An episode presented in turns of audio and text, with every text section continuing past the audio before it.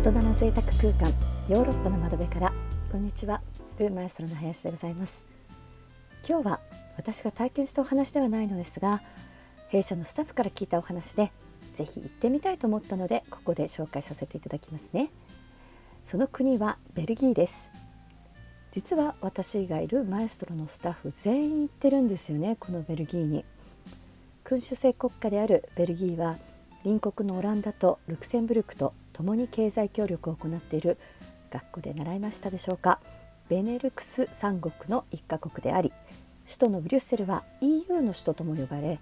欧州連合の本部やその他主要機関も多く金融的にも政治的にも重要な役割を担っています。まず私が惹かれたのはベルギーへの入り方です。日本から入る場合首都のブリュッセルへの直行便のほか大抵欧州の都市を経由して航路で入ることも可能です。がうちのスタッフが取ったのはあえて空路はパリまで。そしてそのパリからベルギーのブリュッセルまでは高速鉄道タリスに乗って陸路で入ったそうなのです。以前第6回ですかねにご紹介したヨーロッパの鉄道の旅に憧れる私としましてはこのタリス鉄道の旅の真骨頂と言うべき話を聞いたのです。今から15年ほど前の当時の話ですが日本からの旅行となると通常大きなサイズのスーツケースを持っていくことが多いですよね。私が住むイタリアもそうですがヨーロッパの大抵の駅は駅のホームと電車の高さが同じではないため乗車の際に大きなスーツケースを持って数段の上昇が必要となりさらに大きな荷物を置く車内のスペースにも限りがあるため荷物がある時の移動では毎回悩みの種になっています。優雅な電車の旅のはずが席に着いたら汗だくだったりそこに来てこのタリスはなんと駅のホームに専用ポーターがいてさっそうと荷物を預かり荷物専用車両にスーツケースを出し入れしてくれるのだそうです。おかげで電車の乗り降りも楽々。あれからだいぶ年月が経っているため今では同じサービスが受けられるかどうかは分かりませんがこのサービスを受けるために私がイタリアからブリュッセルに行く時はパリ経由タリスを使ってみようかなと思うほど。そして車内に入り席に着くと飲み物のサービスがあり紅茶をオーダーしたそうなんです。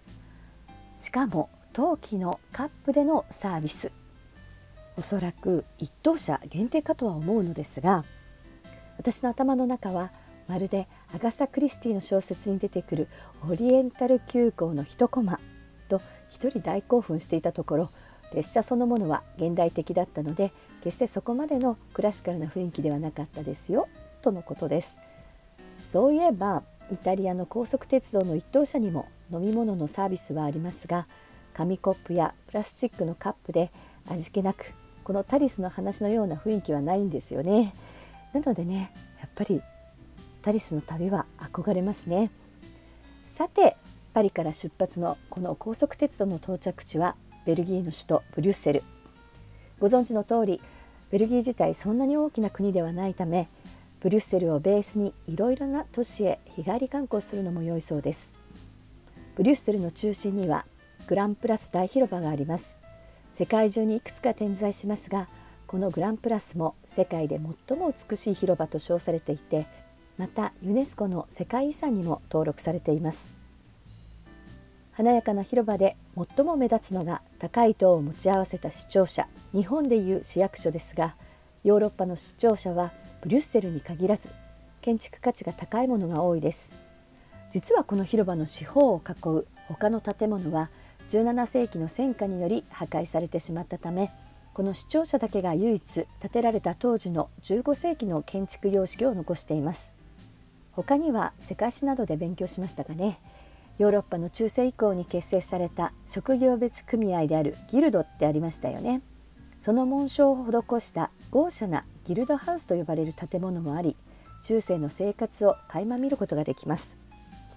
グランプラスを日中に訪れるのはもちろんのことライトアップされた夜の広場は息を飲むような美しさがあるそうなので夜もおすすめです。ブリュッセル観光で外せないもう一つの訪問地。むしろ有名人と言った方が的確でしょうか。思わず見に行ったとスタッフに聞いてしまったほど。日本のみならず世界各国に存在はしますが起源はここブリュッセルとされている小便小僧実は知らなかったのですがこの彼ものすごい衣装持ちなんですよね。世界中からさまざまな機会に衣装を送られることもありその所有数はなんと1,000着以上。衣装は先ほどもお話ししましたグランプラスにある博物館に所蔵されているようです。滞在期間が長いと訪れる日によっては別の衣装を着ていたなんてことも。実際にスタッフが訪れた時はこんなに衣装持ちなのにむしろ裸だったとのことでした。この小便小僧くん数年前には水を循環式に改良し現在エコ仕様とかこれにより市民10世帯分の1日を賄う水量が無駄にならず環境保護にも貢献できたようです。さてベルギーの他の都市をご紹介する前に旅のもう一つの楽しみはやはりグルメですよね。ベルギーは世界有数の美食の都としても名を馳せており皆さんもベルギーならこれというものがいくつか思い浮かぶのではないでしょうか。頭にベルギーがつくベルギーワッフル。ベルギービールベルギーチョコレート。あとはムール貝なんかも有名ですよね。意外に知られていないのがフレンチフライやクロケットと呼ばれるコロッケ。そしてうなぎも有名とか。個人的には様々な種類があるというベルギービールを試しに行ってみたいなと思います。このベルギーグルメについてはまた改めてご紹介できればと思っています。今日ご紹介した内容はブログやインスタグラムなどで詳細の情報や写真を公開しております。ぜひそちらもチェックしてください。それでは次回もお楽しみに。お元気でお過ごしください。